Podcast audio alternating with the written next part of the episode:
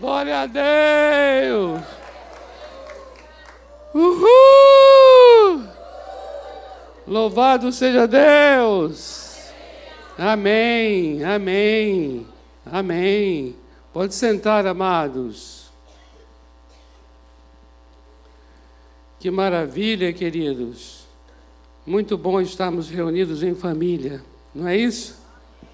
É muito bom estarmos juntos, os irmãos. É maravilhoso. Por melhor que seja, ou melhor, por mais, por mais é, agradável, melhor que seja, assistir online, que é um que é uma forma bastante agradável também. Eu confesso. É bom também, não é? Eu diria que não há experiência virtual, por melhor que seja, que consiga substituir essa, essa experiência presencial. Esse tempo juntos aqui. Não há como. Não é verdade? Mas nós oramos aqui para que toda bênção do Senhor, adoração ao Senhor, tudo que é ministrado aqui, por igual, alcance o coração de todos. Independente se você está aqui, se você está em casa, que a graça do Senhor lhe alcance. E para mim, confesso a você, é uma experiência, por mais estranho que eu possa dizer isso, mas é uma experiência maravilhosa daqui 8 horas da manhã. Não é o hábito, né? Não é o hábito. Estamos sempre nos domingos às, às 19h30, né? no culto da noite. E o pastor Samuel é que tem estado aqui. E ele então me escalou, me incumbiu para estar aqui com os irmãos. Que honra. Estar de manhã é bom. Manhã é bom, não é, gente? É, levantar que tem hora de dar uma pegada, assim, sabe? Conforme você dormiu, ou conforme foi sua noite anterior, tem hora que de manhã cedo você fala, oh Senhor, louvado seja. Aí, quando está, e na parte do inverno, Aí que, né? Você fala, ah, Senhor, mais dez minutinhos, mais dez minutinhos, mais dez minutinhos. Mas quando você levanta e vem, você fala, que coisa boa. Começar o dia diante do Senhor com os irmãos. Que privilégio, que privilégio. E amados, ao longo desse mês de maio, hoje é primeiro de maio, primeiro de maio, já é Natal. Primeiro de maio. Está correndo, hein, gente? Mal, mal o ano começou, já é primeiro de maio. É um. Estamos iniciando hoje, literalmente mesmo, né? O mês, a semana e o mês. E nós teremos então cinco domingos ao longo de maio. E maio tem sido um mês sempre, né? Consagrado à família não que os outros meses não sejam, mas há uma dedicação maior à família no mês de maio. E assim será também conosco aqui, Igreja Batista do Povo, todas as igrejas batistas do povo, nós estaremos com esse tema aqui, ao longo do mês de maio: Família à luz da Bíblia.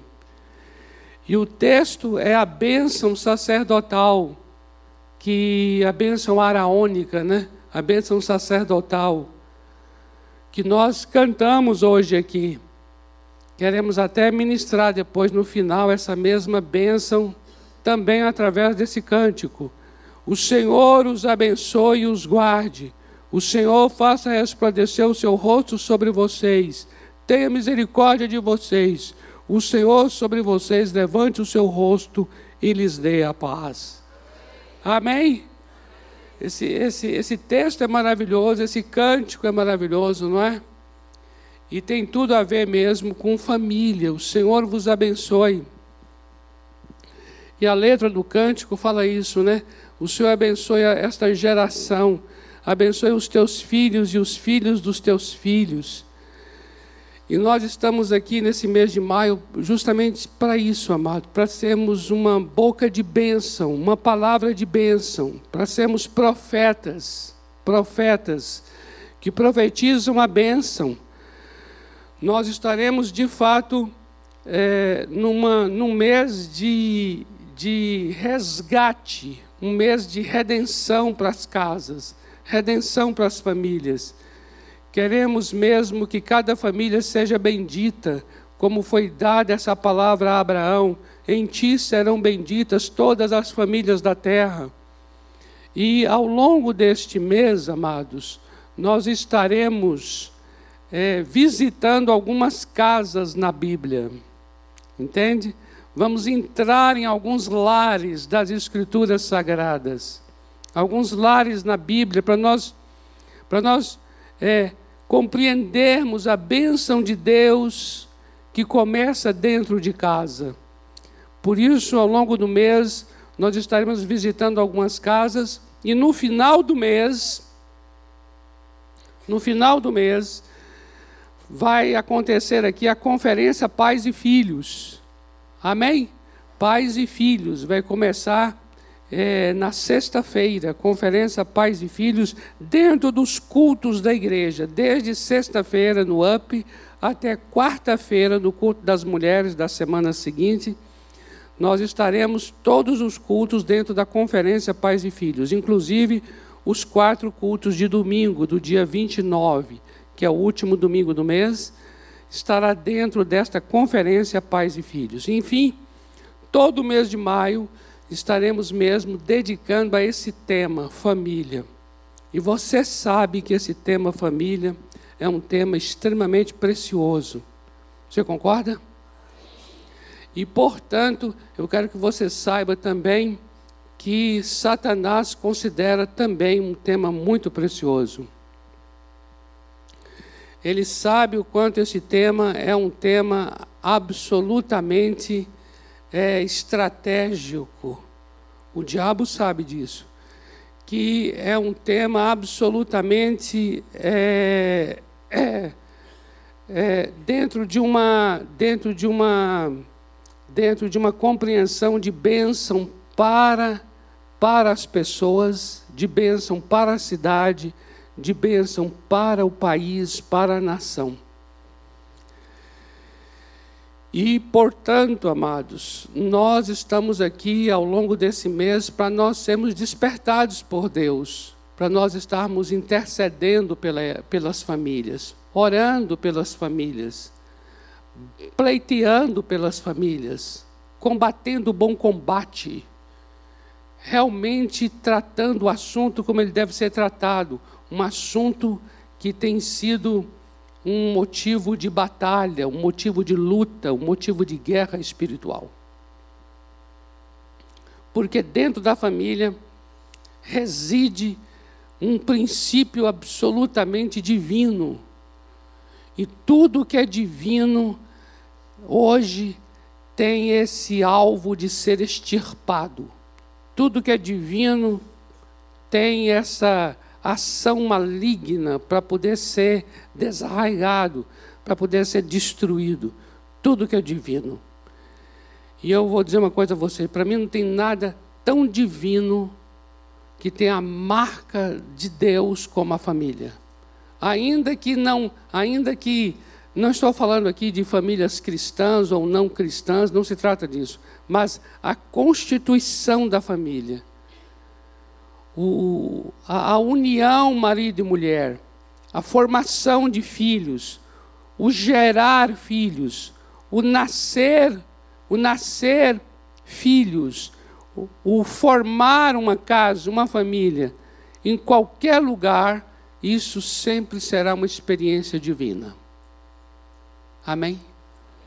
Portanto, nós devemos estar é, zelando, cuidando e atentos, atentos mesmo, alertas a respeito de tudo que tem ocorrido e acontecido nessa área. Eu gostaria que nós pudéssemos orar nesse instante, consagrando. Hoje é dia 1 de maio, primeiro domingo do ano, do mês. Estamos na, no primeiro culto do dia. Então, tudo aqui agora é início. Então, agora aqui, nós estamos no, no, no dia que é cabeça da semana, que é cabeça do mês e que é o cabeça dos cultos.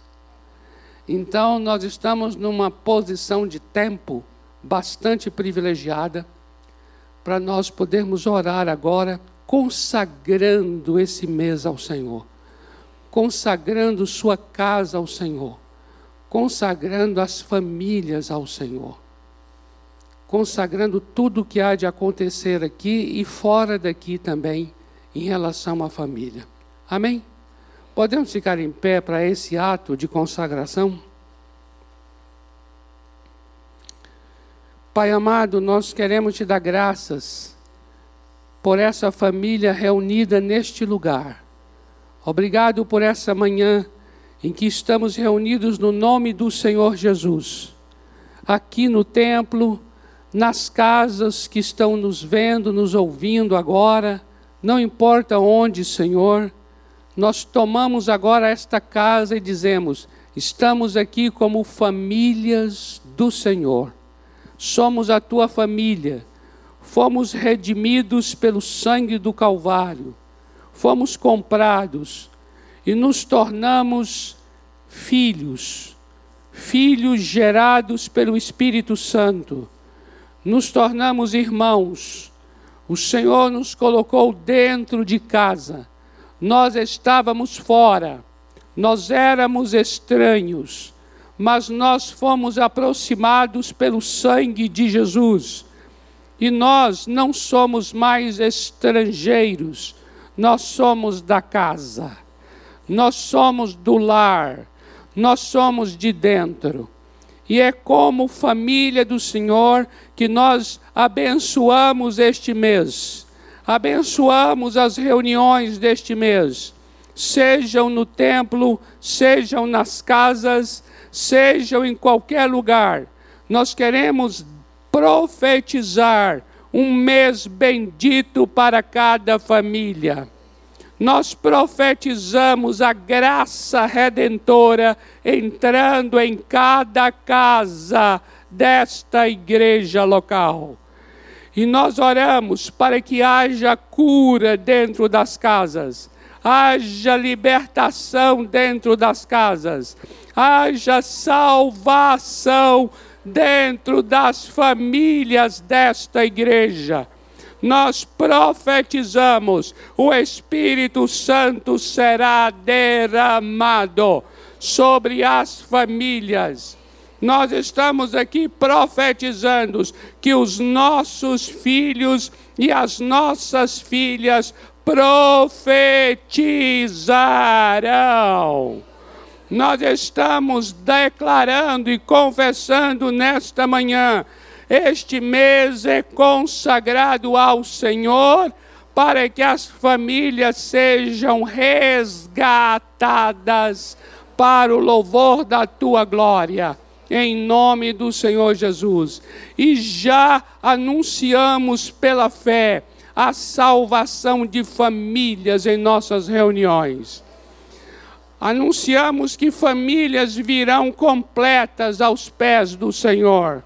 O pai, a mãe, marido, esposa e filhos renderão os corações ao Senhor.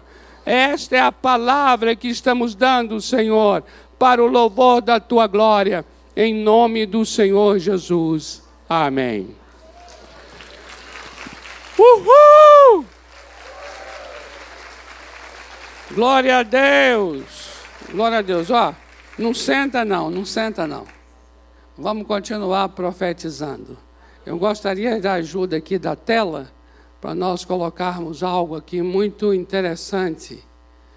É, Trata-se de, de um projeto de lei, um projeto de lei desde 2015, do deputado Orlando Silva, do PCdoB, Partido Comunista do Brasil, em relação à família, em que neste projeto, que tem tramitado já desde 2015 e vai volta e, e caminha por todas as, as, as casas, as áreas, é, e que está em processo de legalização,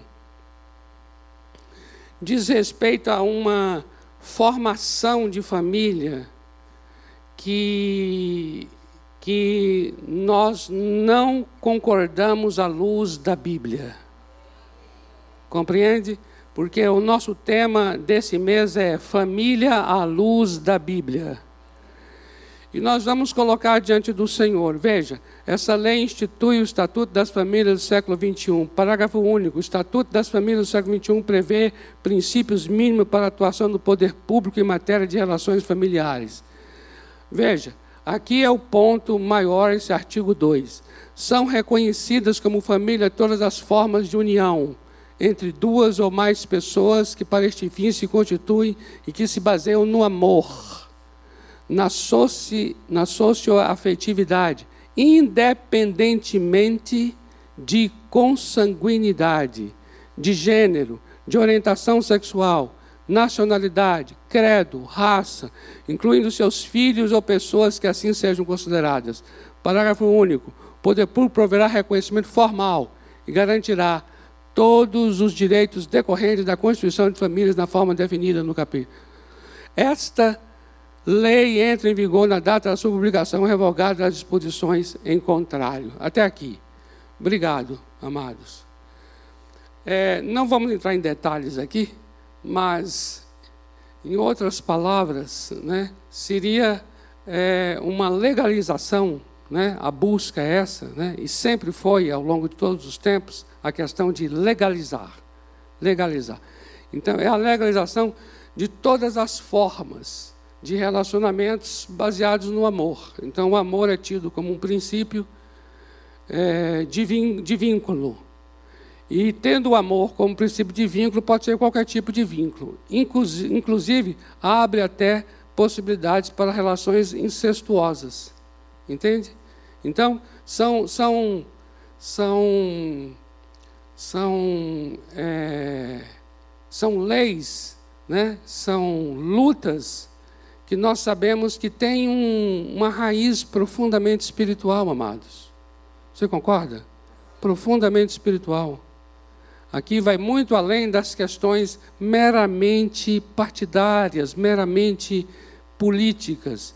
Eu diria que a política partidária acabou por se tornar um instrumento, uma ferramenta de legalização, uma ferramenta de luta para poder se legalizar aquilo que tem é, princípios que são absolutamente antibíblicos.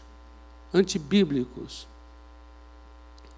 Nossa luta não é contra o Orlando Silva. Vamos abençoá-lo aqui agora. Vamos abençoar sua casa. Vamos abençoar sua família. Amém? Vamos abençoar sua família. Né? Vamos abençoar é, o Jean Willis. Vamos abençoar o deputado Túlio Gadelha.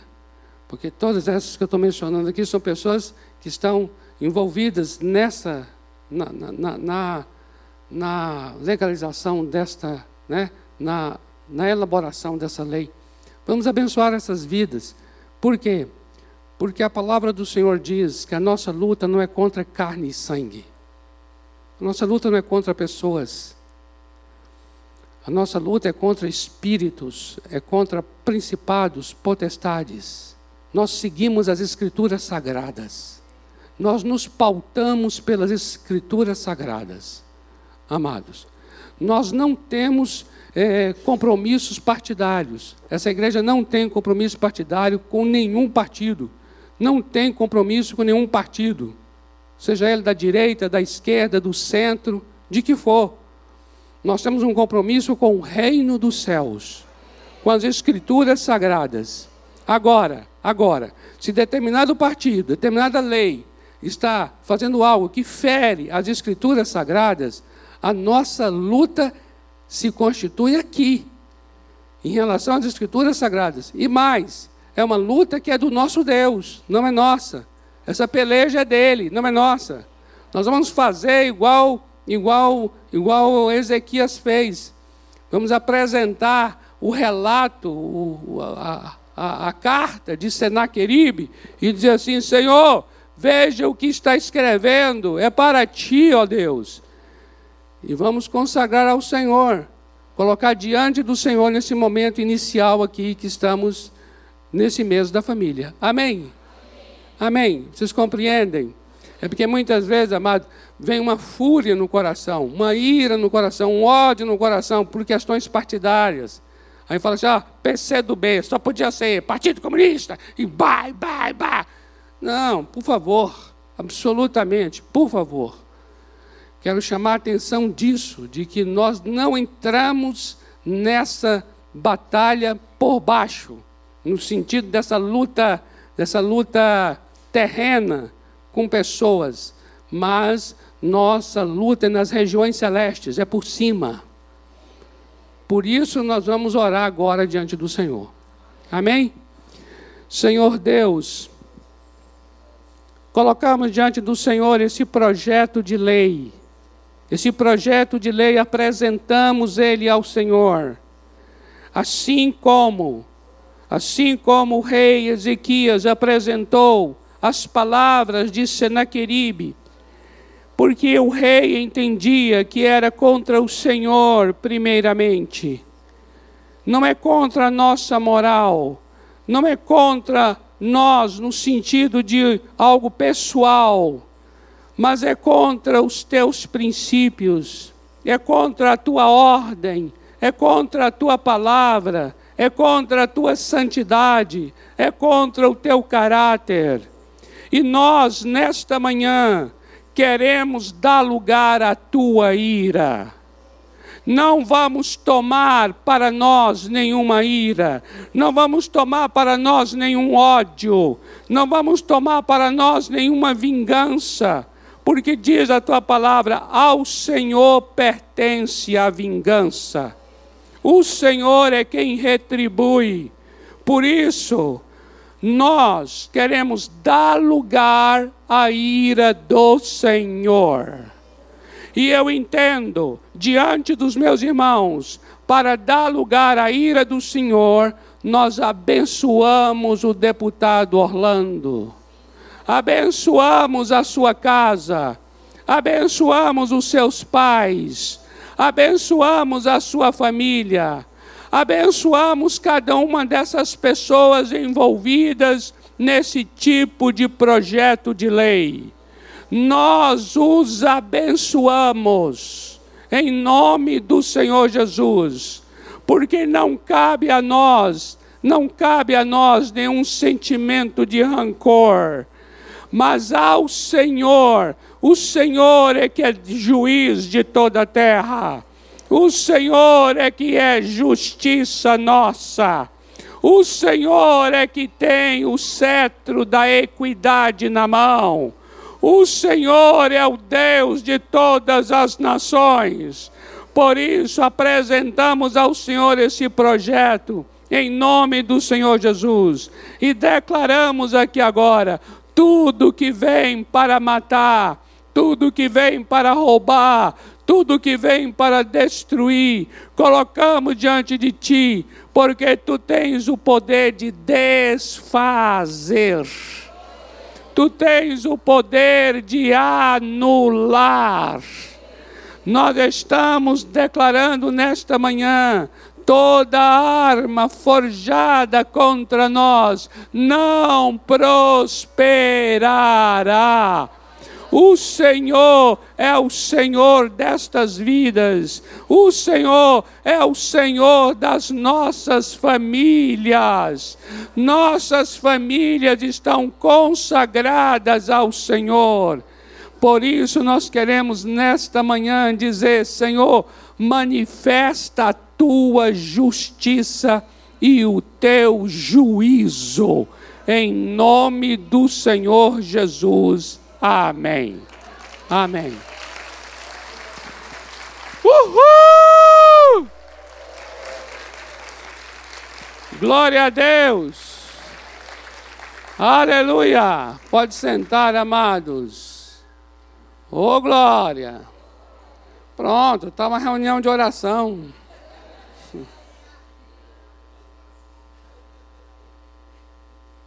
É uma reunião de oração. Amados, eu quero que você guarde isso em seu coração. a palavra mais preciosa para os nossos dias atuais chama-se discernimento. Guarda isso. Discernimento. A palavra discernimento significa separar. Esta é a nossa maior necessidade, de separar uma coisa da outra. Porque tudo vem para nós de maneira muito confusa, não é? De maneira muito misturada. Precisamos separar, discernir. Discernir significa que nós teremos um entendimento se aquilo ali procede de Deus ou não. Qual é a fonte disto? Qual é a motivação disto? Qual é a intenção disto? E quanto mais nós conhecemos, mais nós discernimos.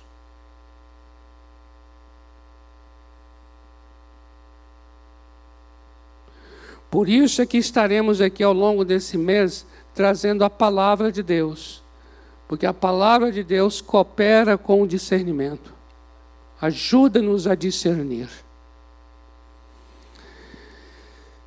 Onde foi que tudo começou então? Nessa manhã, 1 de maio, o tema é Família, um projeto de Deus. A família é um projeto de Deus. Nós temos que ter esse entendimento. Esse entendimento nos ajudará a discernir. Esse entendimento vai afiar a nossa espada para a batalha.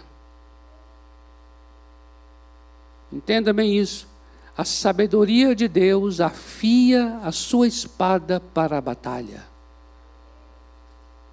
Quanto mais entendimento da parte de Deus você tiver, quanto mais sabedoria de Deus você receber, mais você está preparado para a guerra. Mais você está preparado para separar o bem do mal, as trevas da luz. A palavra de Deus nos ajuda nisto. Veja, Gênesis capítulo 2, versículo 24. Ali no Gênesis, Deus criou o homem, diz a palavra, e Deus criou a mulher, diz a palavra. Homem e mulher os criou.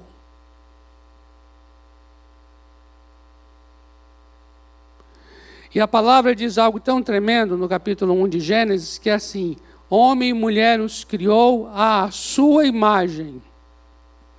Então veja, o homem e a mulher são criados à imagem de Deus, tanto o homem quanto a mulher, macho e fêmea, homem e mulher, são criados à imagem de Deus. No capítulo 2, você tem então como que desenvolvendo com mais detalhes o que aconteceu. Primeiro foi o homem criado depois a mulher. E Deus olhou então viu: não é bom que o homem esteja só. Far-lhe-ei uma auxiliadora que ele seja idônea. E então o Senhor Deus toma do, do, do corpo, do lado do homem, uma parte da qual forma a mulher. Logo, a mulher é osso do osso do homem, carne da carne do homem. E isto será o fundamento para o casamento. Essa será a base para o casamento.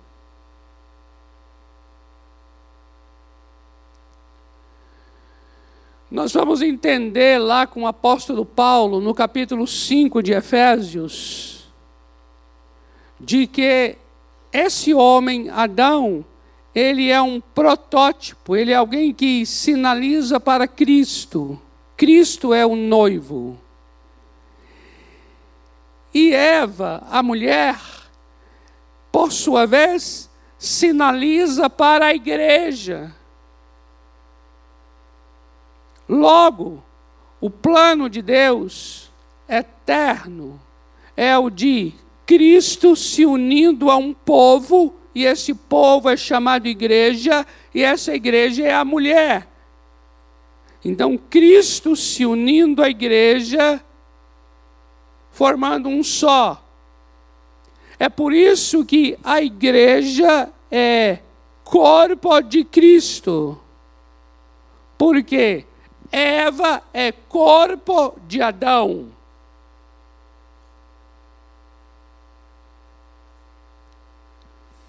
Então, nós temos um modelo celestial, espiritual, sobrenatural. Esse modelo é Cristo e a igreja, para a relação humana e natural do homem com a mulher.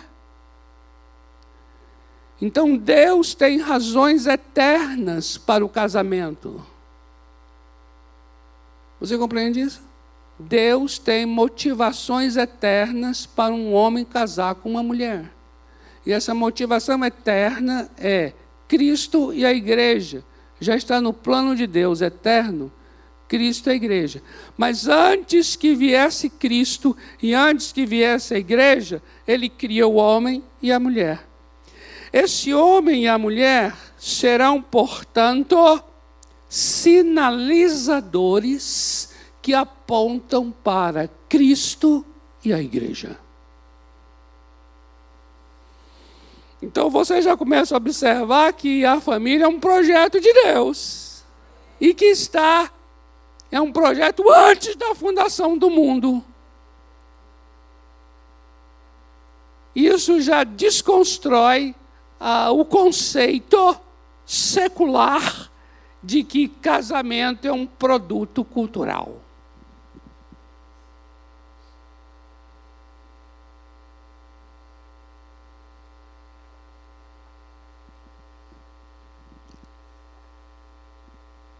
Amados, eu gostaria muito que ao longo desse mês nós nos voltássemos para dentro, para dentro no sentido de para as escrituras, para o que Deus tem para nós, para nós aprendermos da palavra o modelo saudável de família.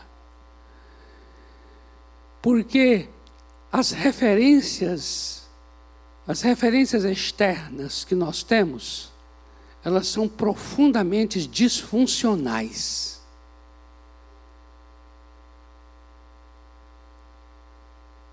Vou dar um exemplo. O machismo como sinônimo de autoridade masculina. Isso é, uma, isso, isso, isso é doentio.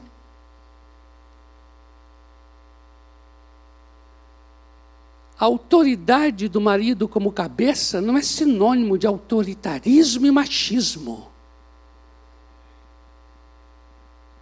Isso é referência externa. Isso é referência lateral. Isso é referência secular. Ah, por favor. Sabe o que Paulo diz em Efésios 5? Que o marido deve amar a sua mulher. Imagina isso, amar a sua mulher. Vai, vai, encontrar machismo aqui, vai, olha só. O marido deve amar sua mulher como Cristo amou a igreja e se entregou por ela. Ou seja, ou seja, para quê? Lá diz para quê? Para apresentá-la. Apresentar quem? A mulher, a igreja. A igreja o quê? Gloriosa, gloriosa, sem ruga. Mulheres, vocês querem ser mulheres sem ruga? O melhor botox a melhor obra estética para a mulher é o amor sacrificial do marido. Uhul! Uhul! Veja, veja. leia lá Efésios e você vai ver o que é mulher empoderada. Mulher empoderada é gloriosa, sem mancha, sem ruga, santa e irrepreensível. E quem é que faz isso? O marido. Lá diz que o marido se entrega por ela, ou seja, o marido serve, o marido se entrega, ou seja, o marido se coloca na posição de servo. Para quê? Para que a sua mulher seja uma mulher empoderada.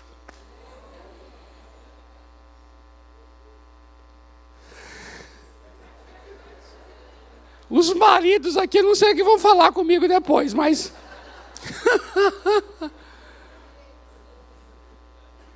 veja, veja isso.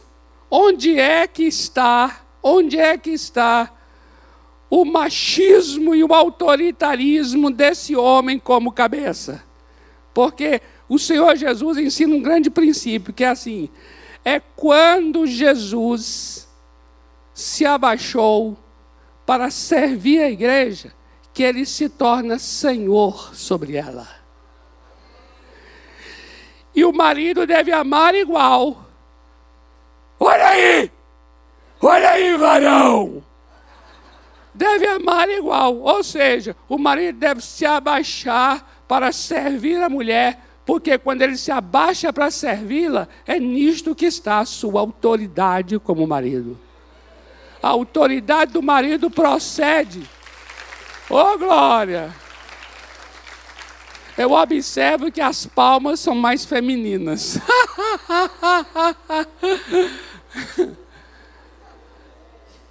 a autoridade do marido procede do seu serviço a ela. Mulheres servidas com amor sacrificial são mulheres profundamente amadas. Mulheres amadas são mulheres que têm um prazer absolutamente afetivo de se submeterem.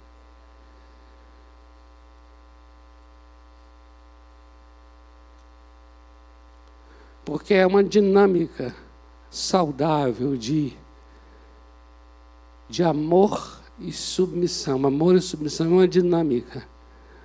Uma, um alimenta o outro. Então veja, eu dei esse exemplo do marido por causa do conceito que nós temos hoje sobre, sobre machismo. Eu vou dizer uma coisa: os maiores movimentos antibíblicos que têm se levantado, ideologias políticas, tem acontecido por conta das questões disfuncionais da família.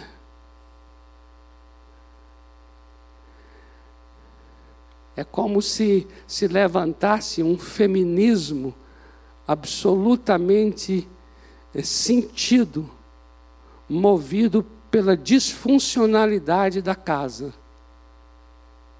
Eu vou dizer uma coisa: movimentos que se levantam por conta da disfuncionalidade não são movimentos que se sustentam, porque vai precisar sempre se alimentar pelo ódio para continuarem vivos.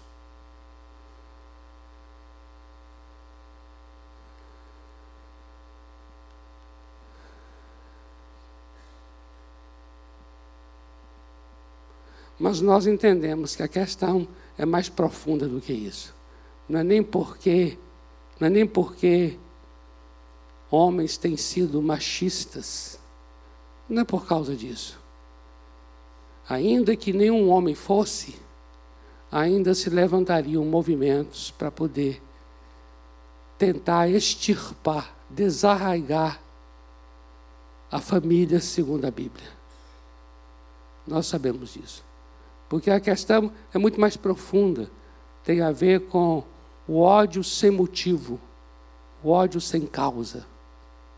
E o ódio sem causa só acontece quando há diferenças na área espiritual.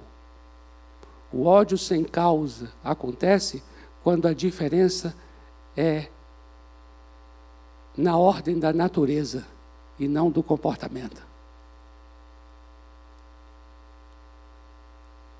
Ainda que eu seja profundamente educado com alguém, eu tenho um comportamento educado, ainda assim serei odiado, porque a questão não está no comportamento educado, mas pelo fato de ter uma natureza diferente da outra natureza.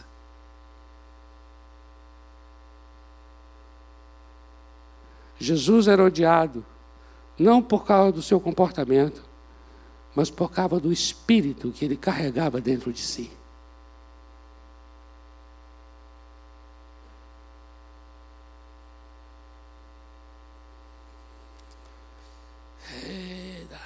O negócio é sério. Diga se não é. A gente, nós temos que nos voltar para os princípios profundos, sublimes e nobres das Escrituras. Porque quando nós nos voltamos, nós vamos afiar a ponta da nossa espada e saber contra quem, contra quem, de fato estaremos lutando. Não é contra pessoas, não é contra deputados, não é contra partidos. Quando a gente volta para os princípios da palavra, nós entendemos a natureza profunda da oposição. Você entende a natureza profunda da hostilidade. De onde é que vem mesmo? E nós sabemos que vem daquele que tem o ódio por natureza e não por comportamento, que é Satanás.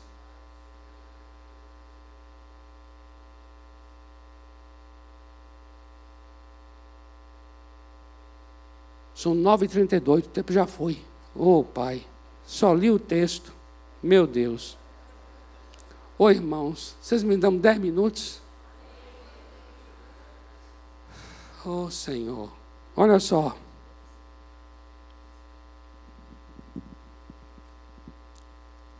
Falamos de Gênesis 1, criou o homem e a mulher. Falamos do capítulo 2, então.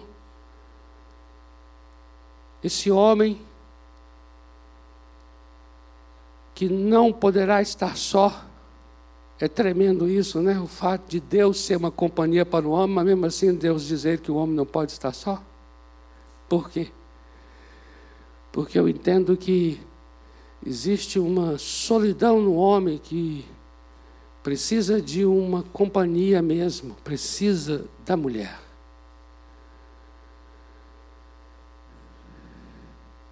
E a maneira como nós vimos é esta: a de formar alguém que vai ser carne da sua carne, osso do seu osso. E aí chega no versículo que queremos chamar a atenção aqui, que é Gênesis 2, versículo 24, onde ele vai dizer assim: Por isso, por isso, por isso o quê? Por isso. Por isso o quê? Não, veja, por isso ele está dizendo, ele está iniciando o verso 24 dizendo por isso. Esse por isso se refere ao versículo anterior. Então o versículo anterior está dizendo o quê? Esta é afinal o osso do meu osso, carne da minha carne. Por isso, entende?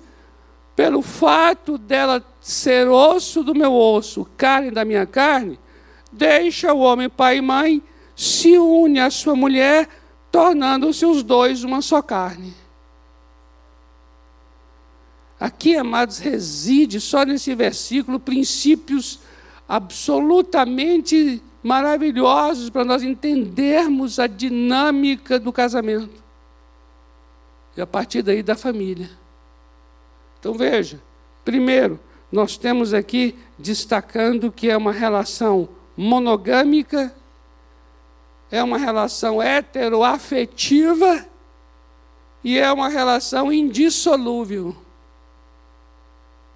E cada uma dessas características, ela hoje tomou outras formas, vocês sabem disso.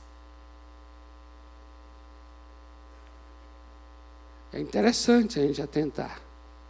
Amados, eu gostaria que você atentasse não para pessoas, entende?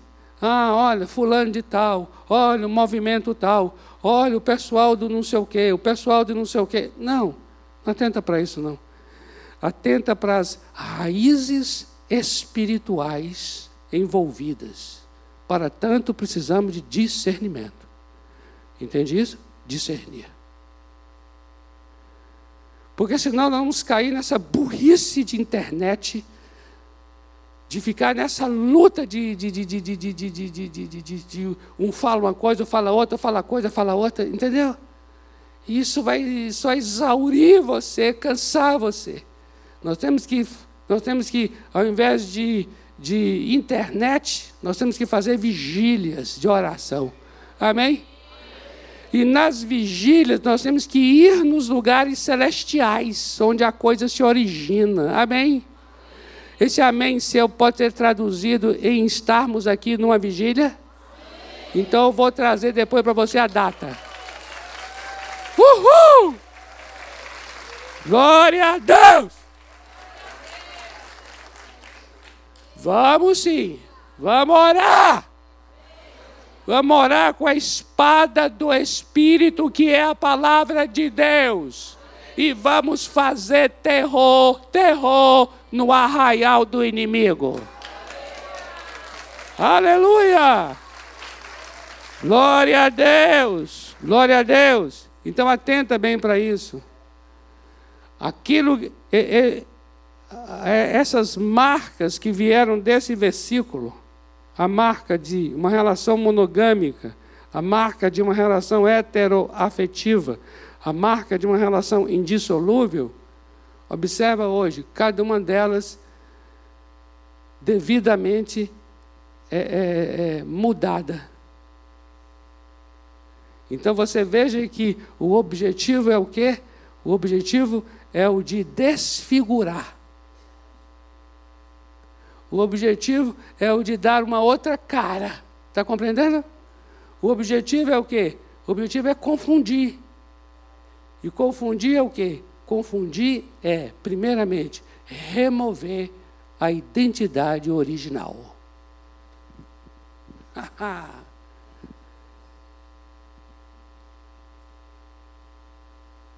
o processo é esse. O processo é ir lá na origem e remover a identidade original, desfigurá-la, mudar. A tal ponto que você hoje chega, olha assim e fala assim: puxa, eu não sei nem mais o que é família. O objetivo é esse. Se você, se você lê uma obra de Friedrich Engels, que junto com Karl Marx foram os dois amigos que fizeram nascer o movimento, a ideologia, sistema, toda a forma de pensar comunista, segunda metade do século XIX, tem uma obra do, do Engels que chama-se A Origem da Família, da Propriedade Privada e do Estado. E ali já se propõe, baseado em estudos antropológicos de diferentes civilizações, as mais formas diferentes de amor, de família, de, de relações. E o propósito de Engels, ele que é um pensador político, inteligente,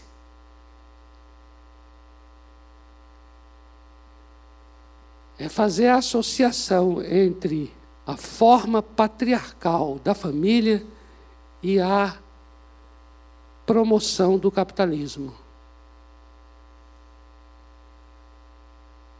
Olha a ligação de uma coisa com a outra. Para quê? Primeiro, a formação da família vai se tornar um assunto político. E tornar-se um assunto político vai se transformar em um projeto de lei tudo aquilo que é privado torna-se público.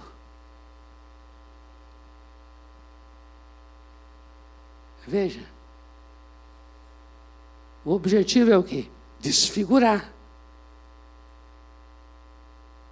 Confundir. Dar outras formas, outras caras. Desfazer a identidade original da família.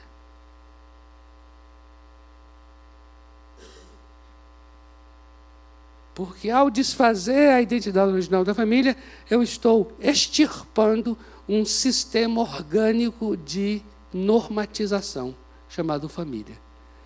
E ao extirpar um sistema orgânico de normatização, e aí inclui a igreja também como um outro sistema orgânico de normatização, eu voltei apenas no Estado, no Estado, a figura do único sistema regulatório. Por isso, os assuntos de fórum íntimo de dentro da nossa casa estão sendo tratados hoje no Congresso. Por quê? Porque está querendo colocar sobre a tutela do Estado questões familiares. E por que isso? Porque o Estado totalitário não suporta um outro sistema orgânico de normatização.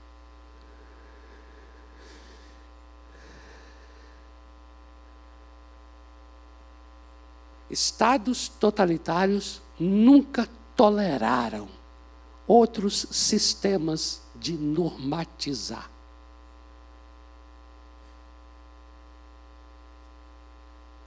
E a família é um sistema orgânico de regulação.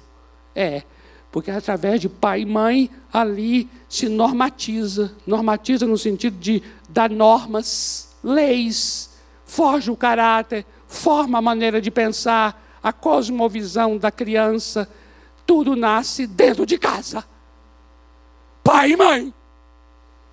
Existe até o sistema homeschool, lembra? Sabe? Homeschool, que é, aqui no Brasil não tem, que é o de pais darem aula aos seus filhos durante determinada, até determinada idade. Aí depois envia para a escola, porque a escola já é um instrumento de Estado para poder regular a criança. Compreende?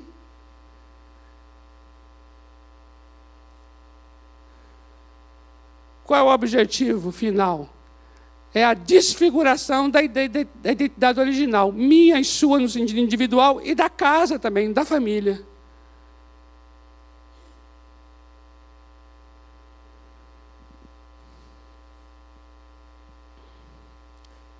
Por outro lado, a gente observa o quê?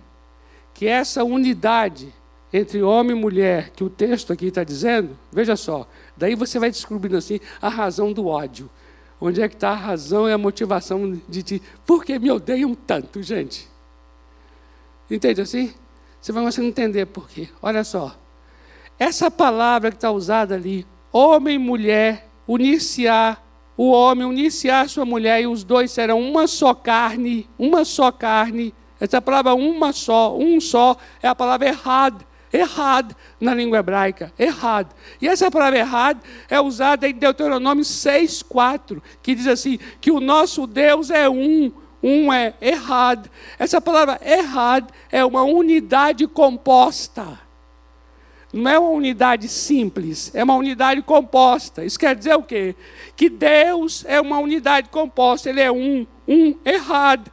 Ele é unidade composta. Pai, Filho e Espírito Santo. Ele é unidade composta. E homem e mulher, os dois tornarão um só.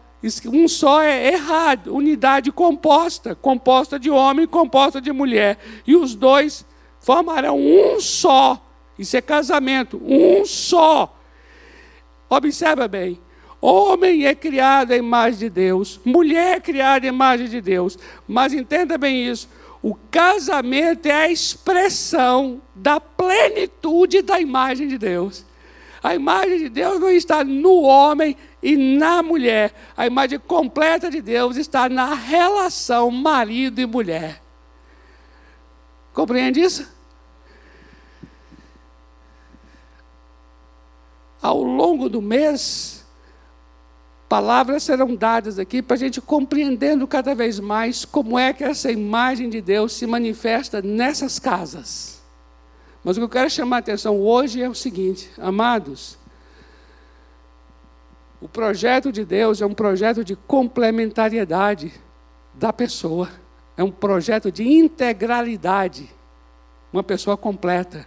Então, homem e mulher Os dois formam um. Isso é complementar, integral.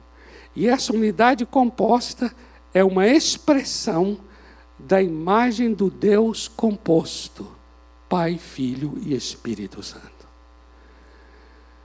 Aí você começa a entender a razão do ódio. De que, deve, de que o propósito é desfigurar a identidade original. Porque existem implicações profundas da unidade composta homem e mulher. E não só filhos é, a, é, é uma das implicações, mas não somente. Existe todo um sistema que Deus organizou para que partisse de homem e mulher a formação de uma nação virá desta unidade composta. Eu vou encerrar trazendo um versículo de Efésios, capítulo 3, versículo 14, onde diz assim: que toda família na terra toma o nome do Pai, de Deus Pai. É do nome de Deus Pai que toda família na terra toma o nome. Amém? Sabe o que isso significa na língua grega? Na língua grega, porque agora nós estamos em Efésios, Efésios é língua grega. Sabe o que isso significa? Significa assim: a palavra família ali é a palavra pátria. E a palavra pai é a palavra pater pater. Isso quer dizer o quê? Que a pátria procede de pater.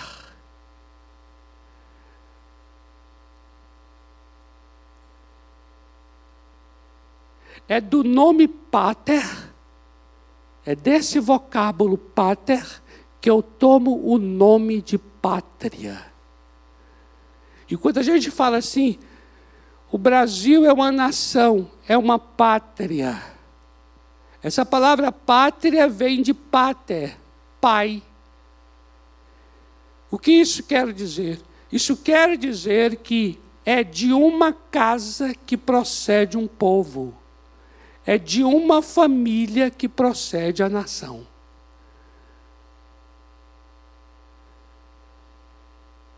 Por isso é que Todo o intento é desfigurar a identidade original da casa e assim se desfigura a identidade da pátria. Compreende? Precisamos discernir isto.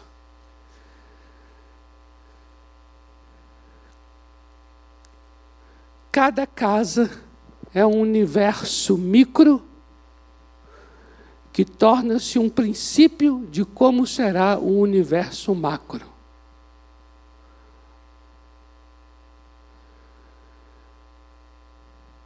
Por isso é que Paulo vai trazer assim: olha, se você governa bem a sua casa, vai governar bem a casa de Deus. Ou seja, ele vai falando que aquilo que está acontecendo dentro do lar vai se repetir na outra esfera. E é verdade. Tudo que acontece no universo micro dentro da casa se repete no universo macro em todas as esferas da sociedade.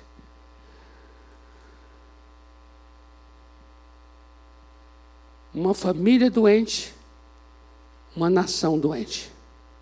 Uma família sadia, uma nação sadia. Vamos orar.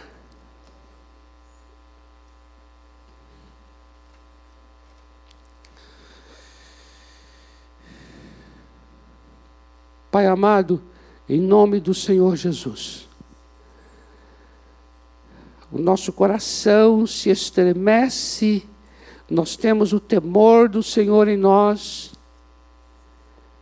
não queremos sair daqui contra ninguém Não queremos sair daqui contra pessoas. Não queremos nos levantar contra pessoas que estão envolvidas em movimentos, ideologias que que representam aquilo que a gente não acredita e que até vão contra diretamente aquilo que a gente crê. Mas nós não queremos, de forma nenhuma, ter posições de rancor, ressentimento, ódio, sejam por palavras, sejam por gestos. Eu abençoo o meu coração, o coração de cada um aqui, o coração de cada um que está em casa, para que tenha um coração, um coração redentor, um coração de misericórdia e compaixão, um coração com discernimento, um coração com entendimento e com sabedoria. E oro também para que o Senhor levante aqui pais, mães, maridos, esposas, filhos, aqueles que estão solteiros, mas que são filhos. O Senhor levante aqui famílias. Porque se nós entendemos, Senhor, que será de dentro de nós, de dentro da casa, que vamos abençoar lá fora, se nós entendemos que aquilo que, que nós somos dentro de casa, é o que seremos fora dela. Eu quero abençoar cada lar, abençoar cada relacionamento, cada aliança. Deus, o Senhor sabe as lutas que cada um tem, as batalhas que cada um tem. Nós cremos que o casamento é para sempre, mas o Senhor sabe as batalhas, as lutas, os ventos contrários que querem, que querem, que vêm para romper, para quebrar, para matar, para roubar, para destruir.